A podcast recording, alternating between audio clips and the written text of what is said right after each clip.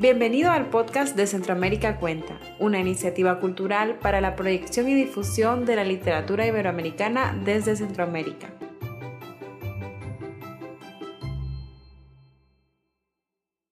Buenas tardes y a todos los que os habéis acercado hoy a, la Casa de América y muchas gracias por venir. Empezamos ahora la tercera jornada del Festival Centroamérica Cuenta y voy a pasar a presentar a los ponentes del diálogo La escritura errante. Tenemos hoy a la escritora argentina Clara Obligado, al escritor peruano Santiago Roncagliolo y como moderador a Winston Manrique, director de W Magazine. Hola, ahora sí. Eh, me gustaría empezar, eh, Clara y, Santiago, antes de hacer una, pequeña pincelada de cada uno, con una frase de Leclesio, el noble francés, que es eh, prácticamente mexicano. ¿no? Sabemos que en los años, en los finales de los 60 se fue, se fue, a vivir a México, y en una entrevista que le hice hace un par de años, él decía, que además es un nómada, realmente de estas personas que ya, ya no quedan, ¿no? Él decía, la identidad no es solo el lugar donde nacimos, somos de la nacionalidad de lo que amamos, de nuestros amantes, de las personas, de las cosas que nos influyeron. Y por lo que yo he leído de ustedes, un poco va en esa línea, ¿no? Luego ya hablaremos, si quieres, un poco de, lo que comentaba Leclesio. Clara Obligado eh, llegó, me va corrigiendo Clara, por favor, llegó a, España en el año 76, exiliada. Todo el jaleo que había allí en, Argentina. Luego en el 78 fundó quizás, si no la primera, una de las primeros eh, talleres de escritura creativa y todavía continúa con, con, esto. Hablaremos un poco de esto también con las diferentes voces que seguramente recibes allí de inmigrantes, de españoles, esta cuestión del español neutro, bueno, en fin, todo esto. Ahora que la palabra neutro está tan, tan, tan de moda, o en Colombia por lo menos. Y eh, en el año 96 obtuvo un premio de Lumen con la novela mm, La hija de Marx. Pero Clara, en realidad, como todos sabemos, lo que más le gusta y lo que practica es el cuento y el microrelato. En Páginas de Espuma está casi toda la obra de, de Clara mm, Obligado. Y su libro más reciente es Una casa lejos de casa, que es un ensayo justamente de este año. Bien. En donde Clara vive en Madrid, ¿no? Ahora en la pandemia creo que está un poco por, los, por las afueras, ¿no? Medio en Extremadura, pero vivo en la Puerta del Sol. Ahora está en el centro. Es más céntrico, sí. sí. Santiago Roncagliolo llegó a España en el año 2000 Recuerdo los primeros días, que luego ya comentaremos, cuando llegó a España al periódico, eh, nos pasó a visitar al periódico, eh, pero antes eh, tuvo unos años de infancia en México. Luego volvieron ya con la familia a Lima y estaba toda la cuestión de Abimael Guzmán y todo esto, que luego de ahí saldría un libro, una novela, que, bueno, en fin. En el año 2000 tuvo todo tipo de trabajo, muchos trabajos precarios, como se dice también, escribiendo para otras personas y tu nombre atrás, como se llama un negro en la literatura. Con 26 años obtuvo el premio Alfaguara por Abril Rojo, ha escrito varias novelas, también literatura infantil. En el año 2010 fue uno de los escritores elegidos por la revista Granta, de los autores latinoamericanos en español más prometedores. Y la última novela es Salió hace, eh, ahora en verano, ¿no, Santiago? Y líbranos del mal. Esa es así a... Así a grandes rasgos. Así, a grandes rasgos. Abrochazos, abrochazos. Bien, yo quiero empezar por preguntarles, retomando las palabras del Eclesio, siempre se dice que, que, la condición de inmigrante como que siempre está ahí, es una condición eterna, no, no termina eh, de irse del, del alma, del espíritu de la persona. En el caso de ustedes como escritores que además están ah, creando mundos, otorgando vida a esas criaturas literarias, ¿cómo es esa relación mm, tuya clara? Por un lado, esa dualidad ¿no? como, como, ciudadana y luego a su vez de doblarte para la escritura en, la función, la condición de inmigrante, de, exiliada, más en tu caso también. ¿no? Sí, creo que, mm, que un migrante no es una, una condición única, o sea, la gente viene por razones muy distintas. Una cosa es una situación de violencia, por ejemplo. Llegar, yo llegué a España con una situación de violencia, que una persona que viene a hacer una carrera literaria. o que una persona que viene porque se ha enamorado y se casó con, ¿no? Me parece que eh, las variables son infinitas, tantas como la manera de querer un país. Entonces a veces se nos mete en una especie de, de pompa que no es tan homogénea como parece. ¿no? Mm. Lo que sí es común, creo yo, con los que venimos de América Latina, es la relación con otro castellano. ¿Con? Un castellano que no es el castellano que hablábamos en nuestro país. Sí. Y eso para un escritor, la verdad que es un tema como muy importante, ¿no? ¿Qué opción vas a tomar? Bueno, supongo que lo hablaremos más. Sí, sí Pero por dónde vamos a ir, qué decisión vas a tomar, eso es algo que todo escritor latinoamericano tiene que, que decidir. Pero incluso yo creo que en el habla normal, es decir, yo como colombiano, vine a estudiar y, luego me quedé trabajando y aquí sigo. También yo opté, sin ser escritor periodista, opté por mm, conservar de manera consciente palabras, eh, vamos, colombianismos, ¿no? Y evitar, en mi caso, por ejemplo, mm, coche, yo rara, como cosas de estas, ¿no? Pero porque tampoco están en la historia de mi vida biográfica, esos términos, ¿no? Pero bueno, el caso de Santiago, que llegó en el 2000, sobre el lenguaje, quiere decir. Bueno, sobre ese, esa, cómo aterrizas y cómo esa situación, cómo te enfrentas a esto, ¿no? Porque... Eh, bueno, yo, em, eh, claro, en ese momento en Perú no había ni editoriales. Yo si vine a, buscar... Es más, me molesta mucho cuando me dicen exiliado, porque digo, no, eh, a los exiliados los echan. Yo me vine porque me dio la gana. pero con el tiempo lo que va ocurriendo es que no eres más español, pero tampoco eres ya el peruano que eras. Eh, em, me pasa eh, constantemente que descubro que me ven como una, o sea, incluso después de llevar 20 años y tener hijos, soy visto como algo de fuera. Eh, de vez en cuando no, deja de haber una conversación que me dicen, ah, es que tú no lo sabes, pero aquí hubo un dictador que se llamaba Franco, y yo me pregunto, ¿este cree que soy de Tailandia? O sea, te ah. explican la historia por B número 843. Es claro, claro, no, no, ¿No? No, te han asumido como parte de su sociedad, pero luego en el Perú te ocurre que te ven como alguien de fuera, o que dices cosas eh, em, que ya no tienes conciencia de que usas muchas cosas o tonos o ritmos o giros de otro país. Entonces, eh, hace poco me pasó que justamente murió Abimael Guzmán y yo hice declaraciones. En la televisión y después vi en redes sociales que ponían estas declaraciones y había un par de peruanos diciéndome a mí, ¿por qué estás hablando de mi país? Los de tu país vinieron a saquear nuestro oro y a violar a nuestra mujer. Y yo pensaba, no puede ser. O sea, ya nadie cree que soy de los suyos, ni en un lado ni en otro. Y esto yo creo que eh, es fatal para tu vida personal, o sea, es una fuente de conflictos y de dudas y de, y de malentendidos constantes. Pero es, es, buena para un escritor, porque de alguna manera creo que lo que haces cuando cuentas historias es precisamente abstraerte de, de, una, de una, situación, de una sociedad y, y, y, tratar de construirle un sentido como si no fueses tú parte de ella, como si fueses un extranjero. ¿no? Todo escritor se vuelve extranjero a la hora de escribir y en ese sentido, si esa es ya tu condición, tu, trabajo es muy fácil, aunque muchas otras cosas son mucho más difíciles. Sí, sí. Clara, en, el manejo del lenguaje del castellano que comentabas hace un minuto, ¿qué opción? Por un lado, ¿qué pensaste en aquel momento, 76? Si eso que pensabas en 76 ha evolucionado, es decir, ¿qué, has, ¿qué has concedido o qué te has concedido en ese manejo del lenguaje a la hora de escribir y de hablar? Bueno, yo creo que el uso del lenguaje para un escritor es algo libre ¿no? O sea, que yo hago lo que me da la gana, eso es lo primero, ¿no? que no tengo ninguna obligación ni con Argentina, ni con España, ni con nadie. O sea, tomo una opción con respecto al lenguaje, que es la opción que cada obra me va pidiendo. Yo llegué a España sin querer venir, con lo cual me parecía horroroso como se hablaba en España, decir tío, decir vale, me costó, pero años de terapia. Porque pero, pero los, los has incorporado.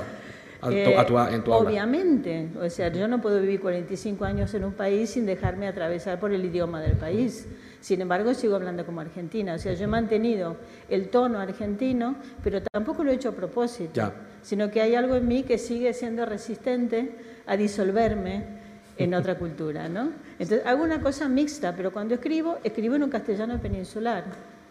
O sea, opto por un léxico que es latinoamericano bastante mezclado, pero uso el castellano peninsular, con lo cual yo me considero una especie de híbrido.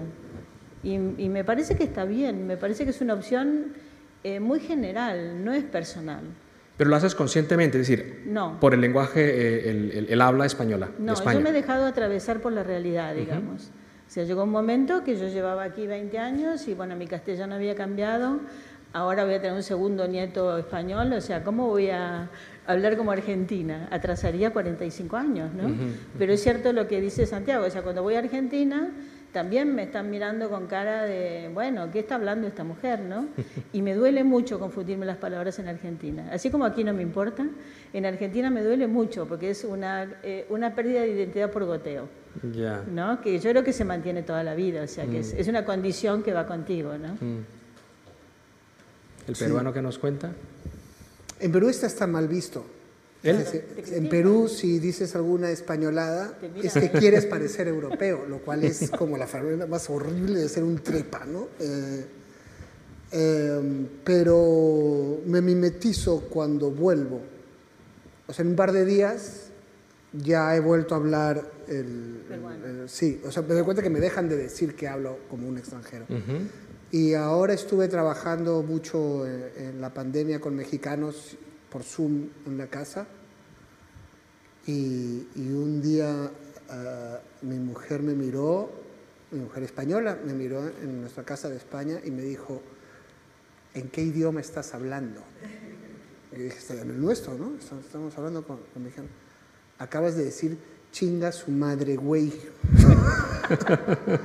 Eso no es un idioma que yo hable. Entonces creo que inconscientemente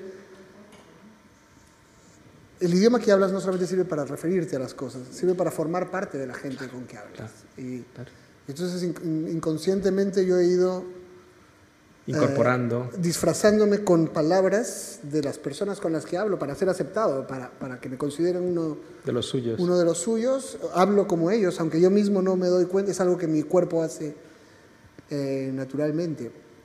Yo, de hecho, creo que esto también está en la en la base de mi, de mi vocación de escribir. Cuando, cuando volví de, de, México al Perú, yo había estado en México en un colegio pequeñito, mixto y laico, y en el Perú pasé a un enorme colegio religioso y de varones, que era como una olla a presión de hormonas a punto de explotar todo el tiempo en el que todos, teníamos 10 años, pero todo tenía que ver con sexo y yo no entendía nada de lo que estábamos hablando, no entendía los códigos, pero entendía que eh, tenías que saber de qué se estaba hablando eh, eh, y no podías preguntar, porque era como entregarte en sacrificio al bullying ¿no? en, en general.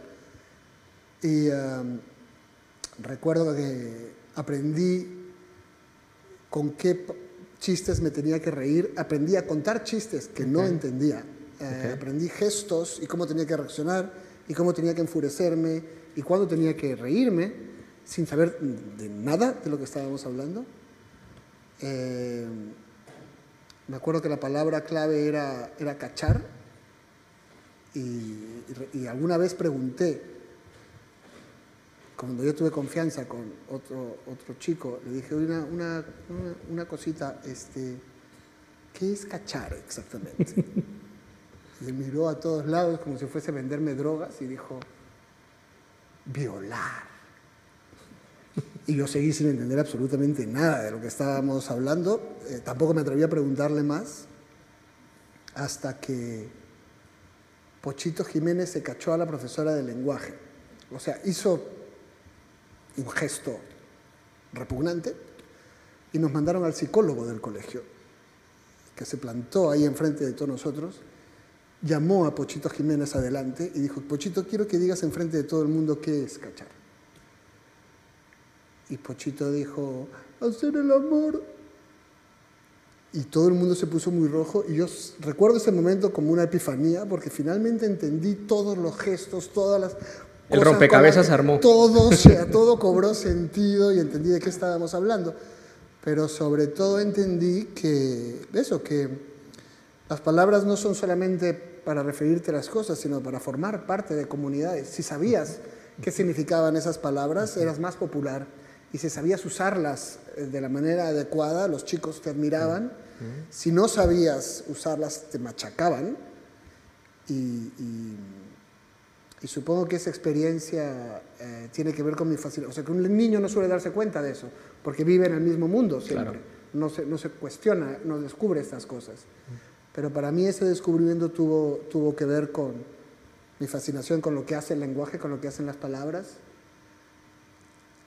y, supongo que con mi vocación, y, con el tiempo he, ido volviendo a encontrarme eso inconscientemente, ¿no? que, eh, uso las palabras para, para, para, formar parte de los grupos en los, a los que llego. Clara y Santiago, a la hora de escribir, voy a hablar de diccionarios, que ya no hace falta tener el, tomo del diccionario al lado porque estando internet y tal. Pero para no dejar tan atrás eh, la historia de, eh, del léxico de Argentina, por ejemplo, ¿recurres a un diccionario para recordar o evocar o precisar algo que quieras eh, en, alguna de tus historias o no? No, de ninguna manera. O sea, si yo voy a Argentina ahora, es un, Argentina es un país particularmente dinámico a nivel cultural, es brutal el dinamismo que hay cada vez que voy, que voy todos los años, no entiendo la mitad de las cosas que dicen. O sea, no tengo la fantasía de poder ser una argentina impostada, ¿no? O sea, yo creo que soy la persona que escribe hoy con un lenguaje mestizo, ¿no? Y, no quiero ser argentina tampoco, o sea, yo he dejado de ser argentina como tampoco soy española. O sea, acepto este punto intermedio que tengo y en, e, ese punto intermedio trabajo, ¿no? Lo que él comentaba del, lenguaje erótico, los lenguajes específicos son los peores. Yo llegué joven aquí y el tema de coger y coger ¿no? En Argentina, o sea, yo nunca pude, he podido tener una pareja española porque me daba risa sistemática. O sea, todos los términos ligados con el erotismo me parecían cómicos. Entonces, claro, no puede ser, ¿no? Entonces, esto quiere decir mucho más, ¿no? Mucho más que aquello de que no entiende una palabra. Mm. Quiere decir que sentimentalmente nos cuesta entendernos también, no es tan sencillo, ¿no? O sea, yo he hecho como un trabajo personal que se va filtrando en el lenguaje, pero no hago... Eh, eh, eso no, no, me disfrazo de nada. Soy la persona que vivió lo que vivió, que vivió la violencia, que atravesó ese periodo, que vivió en una España que tampoco me aceptó y a partir de ahí escribo lo que quiero, lo que me da la gana. ¿No? Y, estoy en contra del español neutro, en contra de las traducciones al... O sea, cada uno hace lo que le parece bien, ¿no? Pero a mí es que a mí éticamente no me parece bien. Yo creo que yo reflejo mi propia condición cuando escribo. Santiago, Mm, tú acabas de venir, creo que de Festival Hate de Querétaro. Bueno, has empezado ya el periplo de un poco de, de, festivales y encuentros. Los lectores que se acercan a preguntar por tu obra, ¿qué espera un, un, lector no español o incluso español de un escritor peruano en la temática o en algo? ¿Qué etiqueta? Y si esa etiqueta ha cambiado en estos 21 años que llevas en España. Yo diría que hay una diferencia entre, la diferencia es entre lectores latinoamericanos y europeos. Para los europeos, o sea, un escritor latinoamericano, para los europeos es un latinoamericano, para los latinoamericanos es un escritor, porque todos son latinoamericanos. Y, y eso cambia mucho. Creo que México y Argentina tienen un nivel de presencia cultural que les da como una, una entidad propia y que son casos diferentes. Eh, los, los, demás estamos como en un magma eh, eh, que, que, muchas veces además tiene que ver, si eres peruano, solamente hay un referente, ¿no? que es Vargallosa, y hay que ponerte de algún modo en la misma frase que él. Y entonces te pasan cosas como, eh, en Bélgica me pasó una vez que me vino una periodista y su entrevista fue mencionarme a cada uno de los presidentes latinoamericanos para que yo fuese opinando. Y bueno, por suerte no mencionó a los de Guyana, Surinam, pero realmente ella creía que esto es lo que hace un escritor peruano, eh, opina de presidentes. Eh, y, esto, eh, bueno, yo ya a veces me hace gracia, pero otra vez descubrí en Francia, en Francia fue así en Francia, que siempre te preguntan, ¿le permiten volver a su país de origen? y cuesta decirles que en realidad en el Perú nunca ha habido un problema para que vuelvan los escritores porque los líderes nunca han leído un libro, les da igual lo que escribe un, escritor, nunca les ha preocupado. Ah, pero un día en Francia me preguntaron otra vez del público, ¿le permiten volver a su país de origen? Y ya yo que no podía más dije, no, no me permiten, porque lucho por mis convicciones y no voy a claudicar. Pero cada mañana cuando me levanto y veo mi póster del Che Guevara enfrente de mi cama, me juro a mí mismo que no me traicionaré. Eché un discurso completamente absurdo y estaban todos encantados. Vendí todos los libros que tenía ese día ahí, porque los, estos franceses al fin habían encontrado un latinoamericano de verdad, que era uno de 1972 era ahí donde se habían quedado, no habían tenido más noticias. Pero a mí tampoco me tocó, o sea, yo tenía que hablar de Cocotero, yo tenía que ser Isabel Allende. Claro, claro, tú entras en, cuando... o sea, tienes que ser exótica. Este era ese. Pero mira que Buenos Aires tiene 12 millones de personas, no soy exótica. Eh, exacto. Exóticos son los madrileños. Eh, claro, para nosotros. Empiezan ahí los... Pero es muy interesante también, ¿no? Es muy interesante porque tú te das cuenta, o sea, creo que tu identidad tiene un elemento que es lo que tú quieres ser, un elemento que es lo que tú eras y un elemento que no sueles controlar, que es lo que los demás ven. Tú puedes ser algo, cuando cambias de sitio te das cuenta de que lo que ven en ti es, diferente. si tú crees que tú eres uno, pero, pero los demás ven cosas eh, en ti. Entonces, en, en América Latina, eh, no, soy, soy uno de ellos, ¿no? No, no, no, hay un tópico, pero claro, Europa, que está en otro sitio, los referentes son pocos y, te, y, te, muchas veces te, te, tratan de encajar en ellos y se generan situaciones absurdas.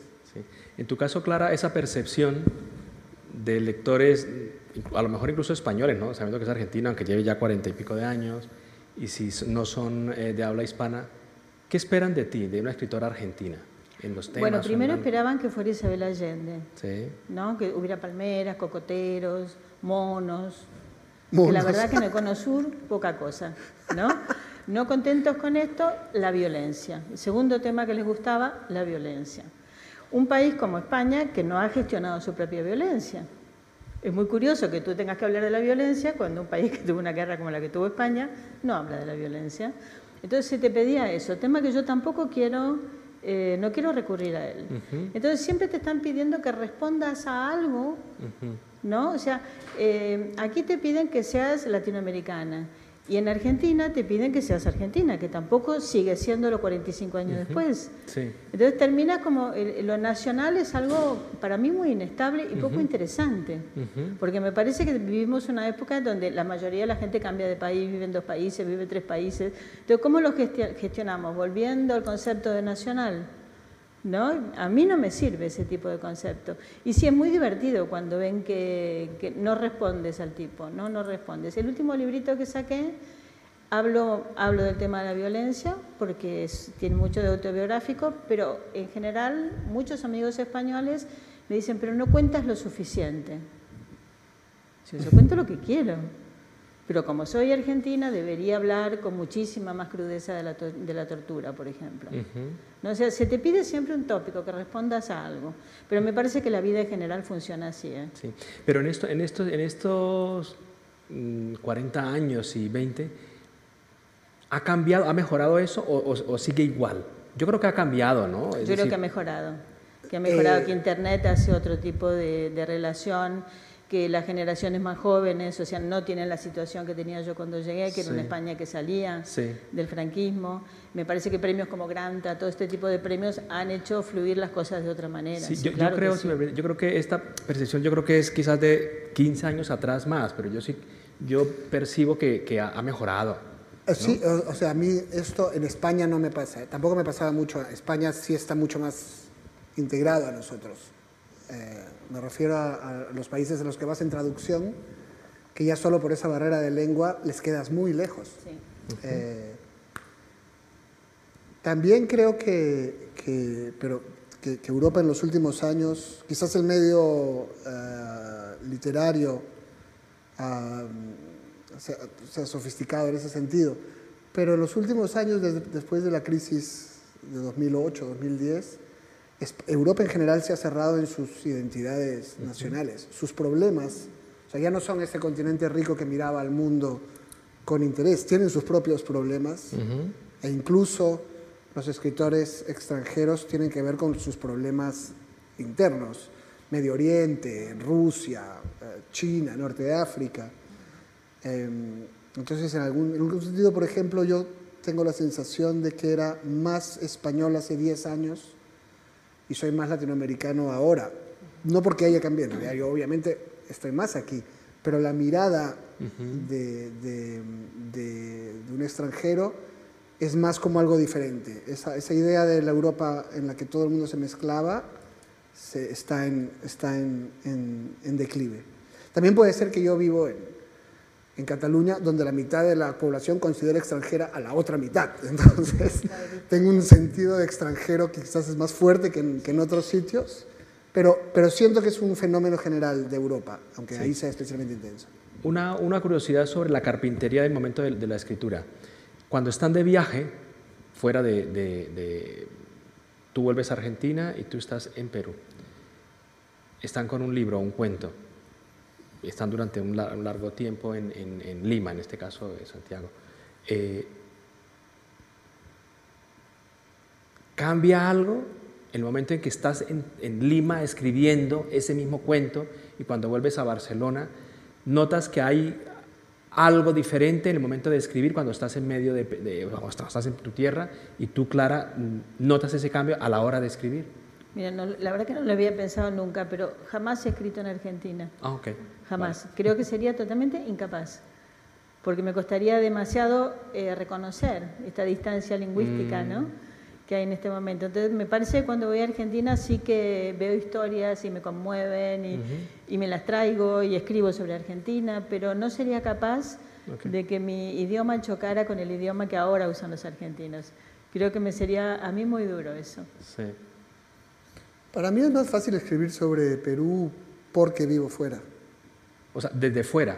Sí, porque no, no por ser el Perú, sino por... Uh, yo creo que todos los escritores tomo cosas de la vida real y luego las uh, transformo, las cambio, exagero, mm, remuevo, altero en, en, la ficción, ¿no? No, ¿no? no en el periodismo, claro, pero sí cuando escribo historias de ficción. Y esto es muy chocante para los que han vivido estas historias.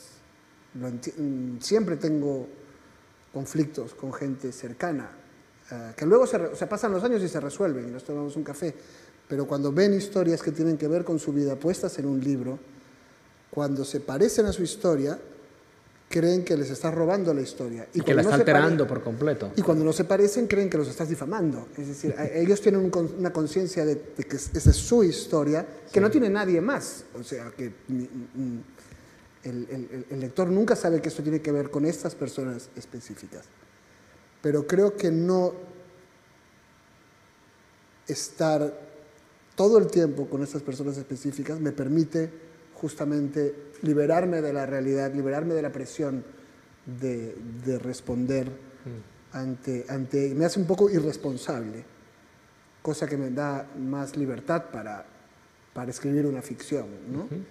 Creo que sería más difícil si, si estuviese rodeado de, de, de las personas um, eh, en las que me inspiro para hacer las historias y que sería más difícil eh, poder, poder adquirir esa libertad para ficcionar. Clara, en tu caso, no estás en tu país, mujer, ha habido un cambio brutal tanto para la, la parte de migrante en sus mm. diferentes condiciones. ¿Cómo es esa línea de tiempo en tu caso? Bueno, es muy interesante lo que preguntas. O sea, eh, yo siento que he estado como en el aire sin ningún tipo de contexto hasta el día de hoy, digamos casi. Uh -huh. O sea, siempre me dicen, ¿y tu generación? Yo digo, mira, yo es que no tengo generación. No, en España no, no pertenezco a nada, en Argentina la verdad es que arrasaron con mi generación. Yo he ido trabajando sola hasta que de pronto aparece un grupo de mujeres justamente con las que sí puedo dialogar. Entonces para mí es mucho más fácil dialogar, por ejemplo, con Mónica Ojeda uh -huh. Que es latinoamericana y que tiene problemas distintos, pero problemas parecidos también, de igual a igual. Eh, yo creo que ella entiende lo que a mí me pasa y yo entiendo lo que a ella le pasa. ¿No? Entonces, fuera así de, amigas queridas puntuales con las que puedo hablar, yo siento que no he formado parte de ningún... que eso simplifica mucho la vida, verdaderamente. Para un escritor formar parte de algo es una cosa comodísima, ¿no? Entonces yo siento que he desarrollado mi literatura en solitario, hasta un momento donde me he convertido en una persona que muchos años antes dijo lo que se está diciendo ahora. ¿Por qué? Por, una casualidad, porque llegué en esta situación, porque fui precaria, porque me busqué la vida, porque fui mujer, porque tuve hijos sola, porque las cosas que les pasan a las mujeres, ¿no? Entonces, esto a mí me une a esta generación que, no, o sea, lo que yo vivía no se parecía nada a lo que estaba pasando en España. Y ahora sí se parece bastante a lo que le pasa a las chicas. ¿No? podrían ser mis hijas, evidentemente, mm. pero su manera de vivir, su manera de escribir, su manera de plantearse la literatura, su rabia muchas veces, se parece muchísimo a la mía. ¿No? Yo ahí sí que siento que de pronto me parezco a una generación. Pero es curioso porque mm, año 76 que, que vienes y esta generación, como Mónica Ojeda, María Fernanda Ampuero, en fin. podrían ser mis hijas todas, ¿no? Seguramente, sí. y, y es más o menos la raíz es muy parecida a, a sí, la tuya. Está mucho más cerca de mí que todo lo que pasó en el medio. ¿Qué dicen ellas respecto a, su posición como inmigrantes? Bueno, eh, veo que ellas tienen un planteo social. No es un planteo individual de búsqueda de prestigio.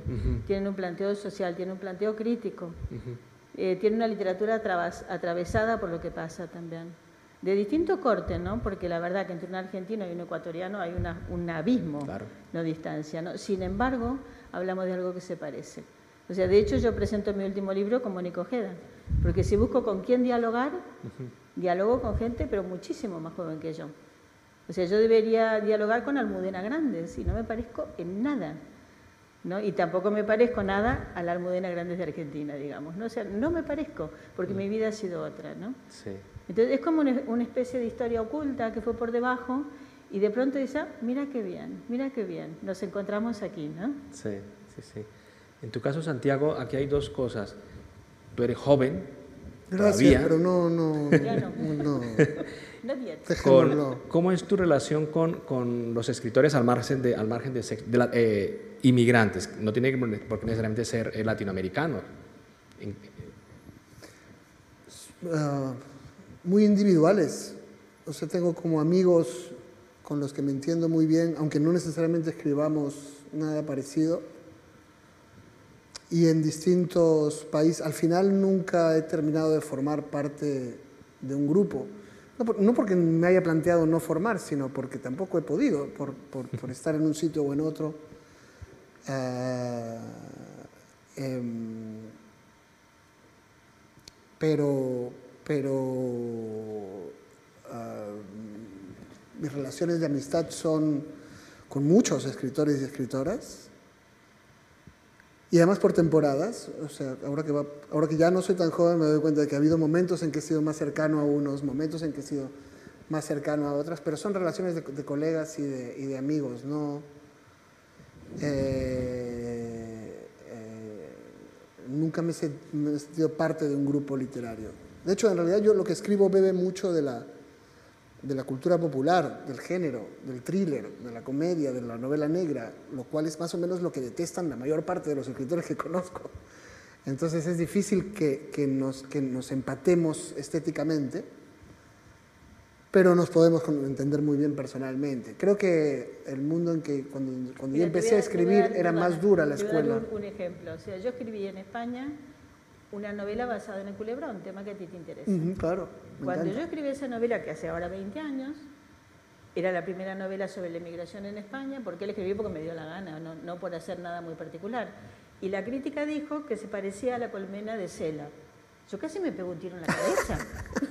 ¿Entiendes? O sea, estaba visto de una manera, o sea, que quizás ha llegado en un momento más oportuno, donde las cosas se entienden mejor. ¿no? Sí, o sea que yo no estoy hablando tampoco de grupos literarios en el sentido de pertenecer a un grupo, sino de una, una cierta afinidad.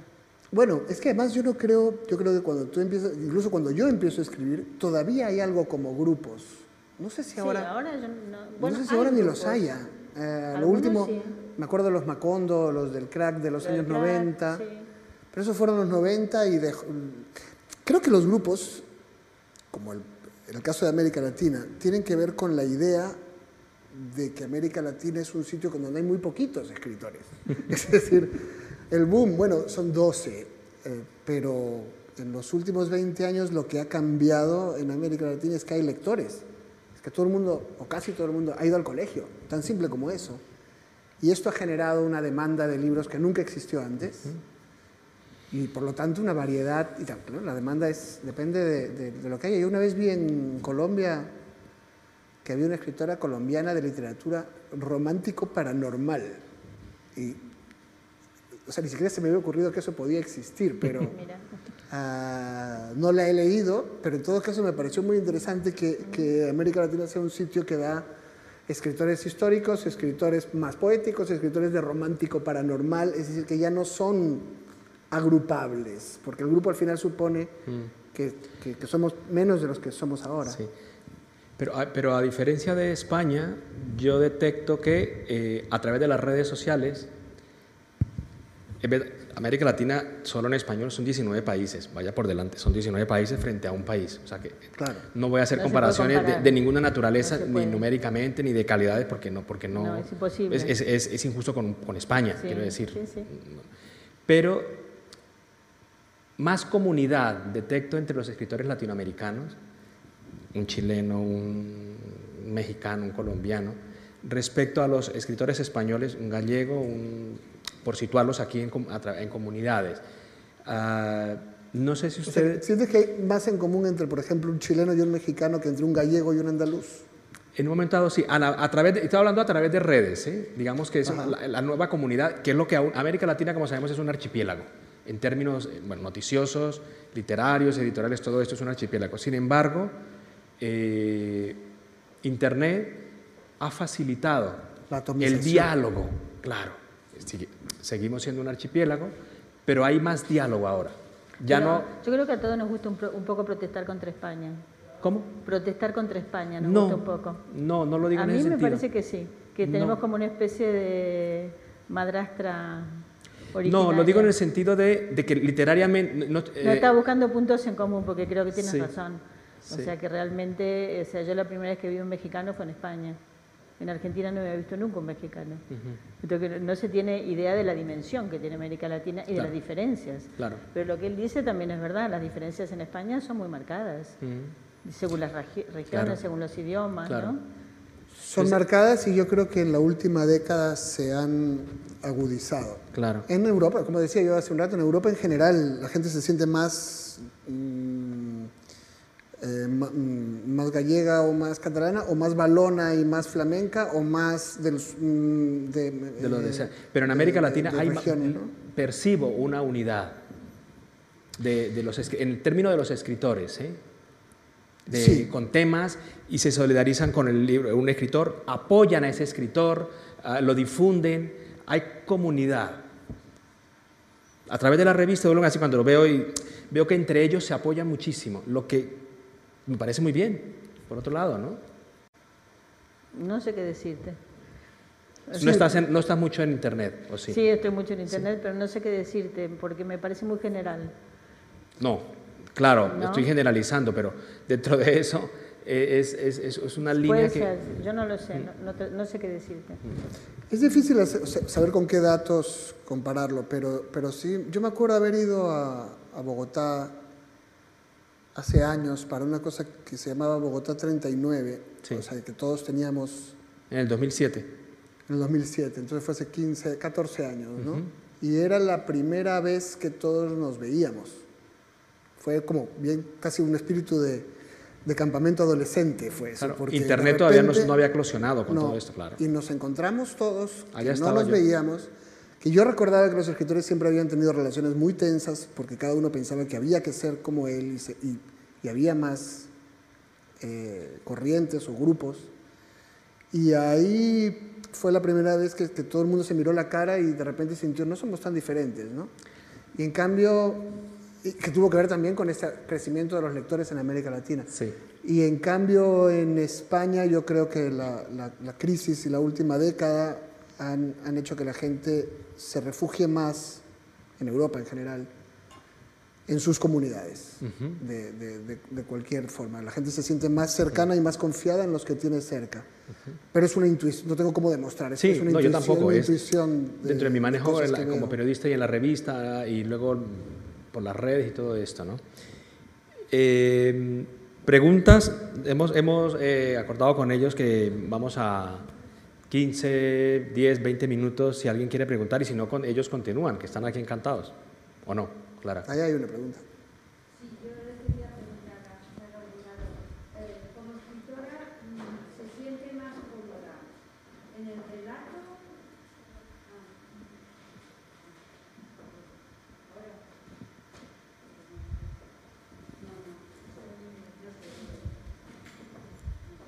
Somos pocos, yo creo que se, se le escucha. Oímos, ¿eh? Sí, sí. ¿Se habla fuerte?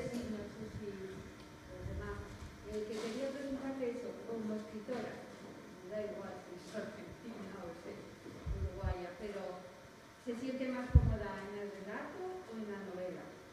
Mira, eh, yo tengo creo que cuatro o cinco novelas escritas, pero con el paso del tiempo he optado por un intergénero que creo que representa bastante lo que estoy planteando con respecto al idioma, de algo mestizo, ¿no?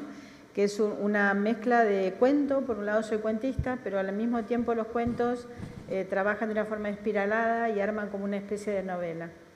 Entonces, ahí es donde me siento cómoda. Creo que tiene que ver con el hecho de que yo me siento extranjera, ¿no? O sea, no, no son formas estancas, no son formas estancas. Porque, eh, simplemente porque me aburriría, me parece, ¿no? O sea, me, me parece la novela un género apasionante, pero para mí no, ya en este momento no, no, sería capaz de abordar una novela. Mientras que si hago estos inventos mixtos, me parece que puedo usar esta, esta manera del cuento de, investigar y profundizar. El cuento es muy, muy difícil, pero al mismo tiempo al unirlo eh, tengo todos los beneficios de la novela, el uso de lo espacio temporal, desarrollo de personajes. Entonces, yo eh, estoy buscando en géneros híbridos. Ahora estoy escribiendo ensayo y hago un poco lo mismo. Hago una especie de novelita que no termina de ser ensayo, porque me parece que es una manera de, de escribir que representa más nuestra época que los géneros tradicionales. -huh. Pero eso es mi punto de vista. ¿eh? O sea, me parece muy bien que otro haga otro. No, no, es, eh, no es beligerante tampoco.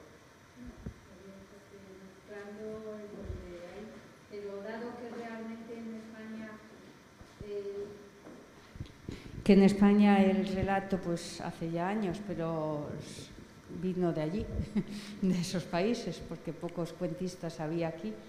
Pues yo siempre he pensado que mmm, usted o, o, algunos de los que ya de los que no viven y eso y que escribieron también novelas que, se encontrarían eh, como más seguros, más que como da, escribiendo cuentos o relatos. Yo creo que, el relato es un género, los autores de cuentos no nos hacemos ricos nunca. No quiere decir que estamos menos leídos también. Pero también ser menos leído te permite investigar más. Yo lo vivo como un territorio más libre. Mientras que si yo tuviera que escribir una novela y tuviera que comer con la novela, ya me lo pensaría. ¿No? Me parece que estos territorios más libres de investigación son menos eh, populares, entre comillas menos vendibles, por decirlo de alguna manera. Y ahí creo que cada escritor elige cuál es su, su gusto, su vocación, todo está bien. Mm. Eh, mi situación es esa, a mí me interesa investigar dentro del campo de la literatura. Entonces, abandono la idea de que puedo vivir de ella, porque para eso habría que hacer otras cosas. Mm.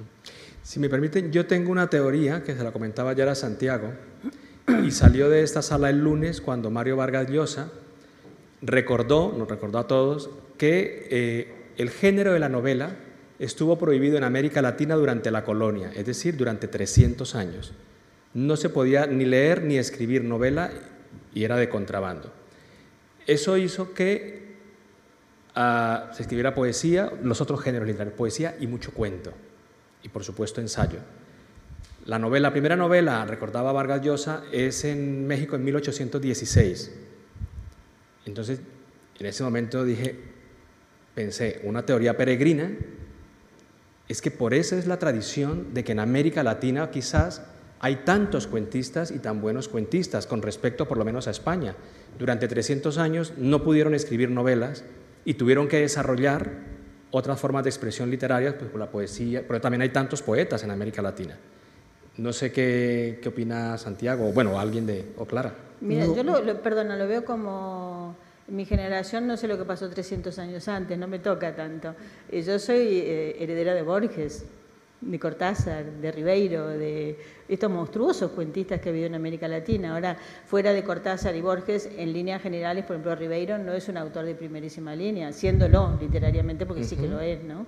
Entonces, me parece que el, el, género cuento, incluso en los años 70, que fue donde era más fuerte, muy difícilmente daba a un escritor eh, dinero para vivir, por decirlo de alguna no, forma. No, pero yo no hablo para vivir, Hombre, hablo del desarrollo de la... Que dos cosas, no, cosas perdona, distintas. No, pensar el mercado dentro del campo literario es ingenuo hoy en día, el mercado está muy presente. El tipo de editorial donde publicas, si ganaste el premio no, no, no lo ganas, dónde estás, quién, bueno, todo esto es importante y determina también la manera de escribir. O sea, yo no creo que sea casual, sería muy ingenuo pensar que es casual. Uh -huh. Yo, yo me, me, me, me, acerco a la, a la teoría de, de, Clara, porque creo que el, el, lo sofisticada que se volvió la, la, literatura latinoamericana en los 60 o 70 tiene que ver con que no había tantos lectores. Y en cambio, claro.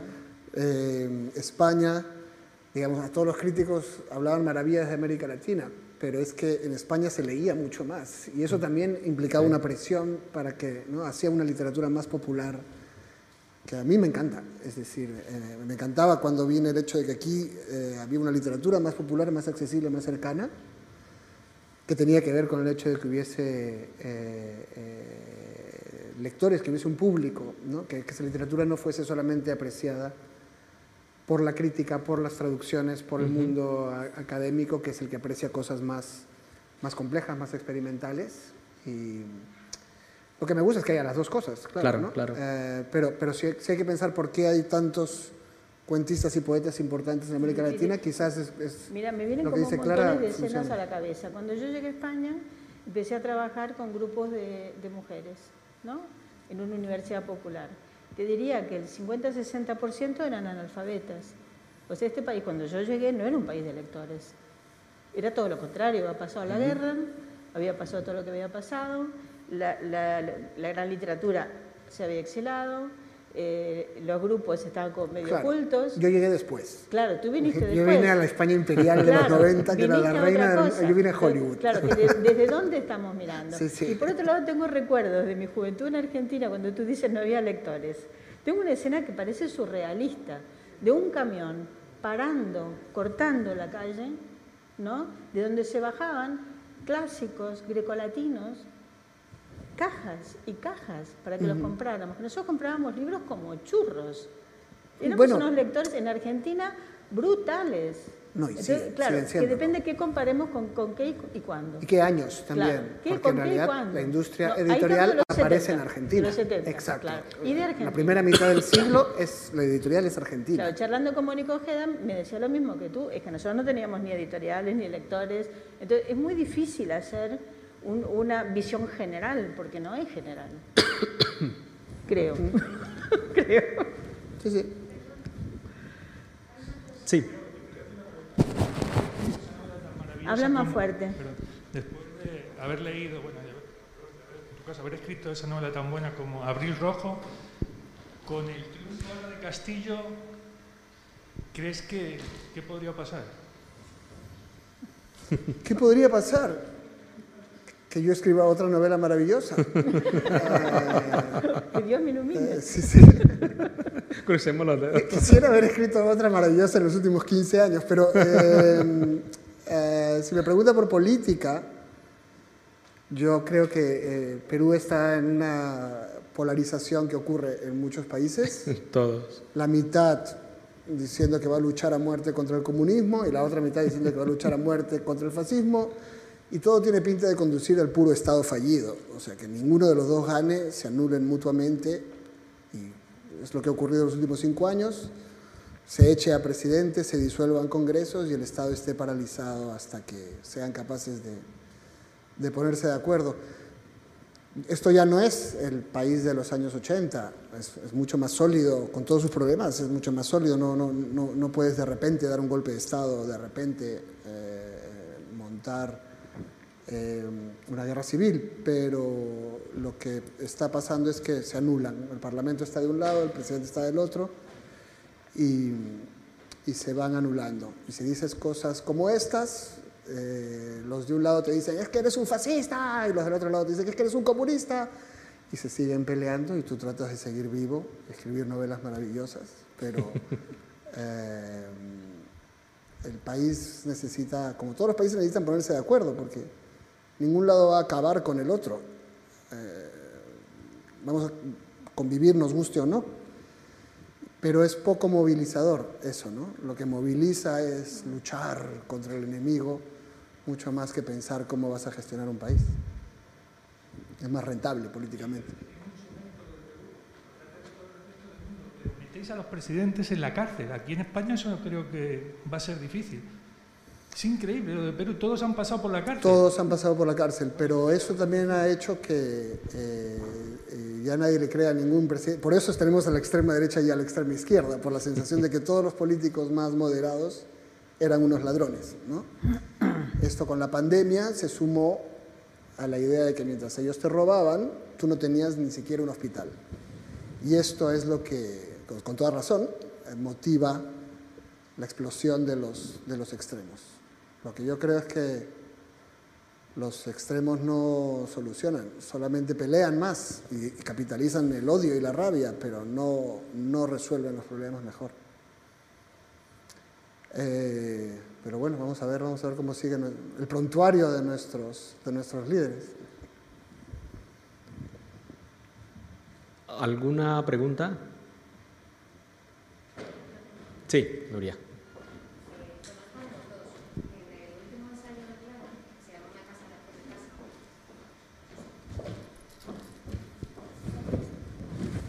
En el último ensayo de Clara, que se llama Una casa lejos de casa, ella dice algo así, bueno, ya me corrige, no me acuerdo muy bien. Cuando llegó a España dice que nunca pensó sentirse extraña a su lengua. Eh, yo les quería preguntar a los dos, porque lo han planteado al principio, si en algún momento eh, de los primeros años que pasaron aquí en España, porque me parece interesantísimo, se habla siempre de escritores que hablan en otro idioma. Joseph Conrad eh, escribía en inglés y era polaco, Milan Kundera escribe en francés y es checo, Agota Christoph escribe en francés y es húngara, pero en realidad es el mismo caso eh, el de los latinoamericanos que vienen a España, como me imagino que será el de los españoles que emigraron a, Latinoamérica, a la hora de elegir el español en el que van a desarrollar su, su obra. Yo quiero preguntarles si en algún momento sintieron que se estaban traduciendo a sí mismos. Sí, mira, en mi caso yo siento que me traduzco permanentemente. ¿no? Cuando escribo me estoy traduciendo y creo que esto es bueno. Proust decía esto, ¿no? Deberíamos escribir como si nos tradujéramos, o sea, me mm. obliga a un sobreesfuerzo sobre la lengua que creo que es un beneficio, visto a la larga. Y también me, organiza a mí un corpus de lecturas, o sea, eh, los escritores que tú has nombrado, las escritoras que has nombrado, son las que yo leo más que escritores españoles o argentinos, yo leo escritores que tienen esta problemática, como Agota Christoph, o bueno, tantísimos, ¿no? El mismo Nabokov, o sea, me interesa mucho cómo estos escritores han gestionado este doble vínculo, ¿no? Porque es algo que yo tardé años en darme cuenta que, era lo que me pasaba. Eh, qué, es lo que eh, qué situación tenía con el idioma. Y yo siempre digo que yo eh, escribo como en una versión subtitulada. ¿no? O sea que hay, hay algo que no es la naturalidad frente al idioma. Si es bueno o es malo, yo qué sé, es lo que se me dio. Otros autores tendrán naturalidad con el idioma y eso será un beneficio. No es mi caso, yo debo pensar permanentemente qué estoy diciendo, cómo lo estoy diciendo en el lector, eh, si lo va a entender o no, o qué quiero, qué quiero provocar. Por ejemplo, usar piscina y pileta en un mismo texto y alberca, eso es una posición frente al idioma que no la tendría un español o un argentino, que naturalmente harían otra cosa. ¿no? Y sí creo que las variables del idioma son importantes y gestionan textos muy diferentes también. ¿no? Por eso yo no podría hacer una novela así con libertad porque necesito eh, como receptáculos más pequeños para investigar esto. Si no, no podría. No sé si te contesté. Yo eh, me interesa mucho que el lenguaje sea muy invisible. Eh, mi trabajo es que el lector se transporte al mundo de los personajes y a los lugares de los que hablo. Y es un poco contrario a muchos de mis, de mis colegas y de la gente que converso. A ellos les interesa, creo que a ti también, que tener una voz muy reconocible. Y a mí me interesa mucho que te olvides de que hay una voz. Entonces el, el lenguaje depende de los personajes. Trato de, que, de, pensar en cómo eh, cada personaje se ve a sí mismo y se construye a sí mismo en sus palabras Em, y que sea muy característico, si el personaje es, es, peruano, trato de pensar de qué, mm, o español, trato de pensar de qué países, de qué clases sociales. A la hora que pienso que, cuáles son sus opiniones, también pienso cuáles son sus palabras y cuáles son las cosas que, que cómo él construye verbalmente su, su universo.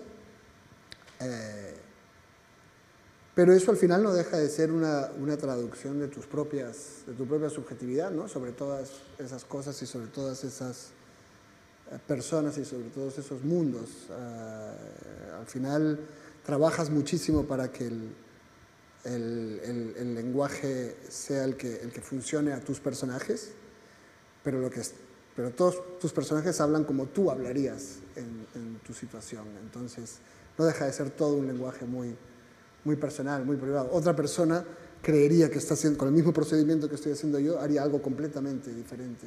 Nunca puedes escapar de, de, de tu lenguaje, que es único. Cada quien tiene uno diferente. Esta es una producción de Centroamérica Cuenta.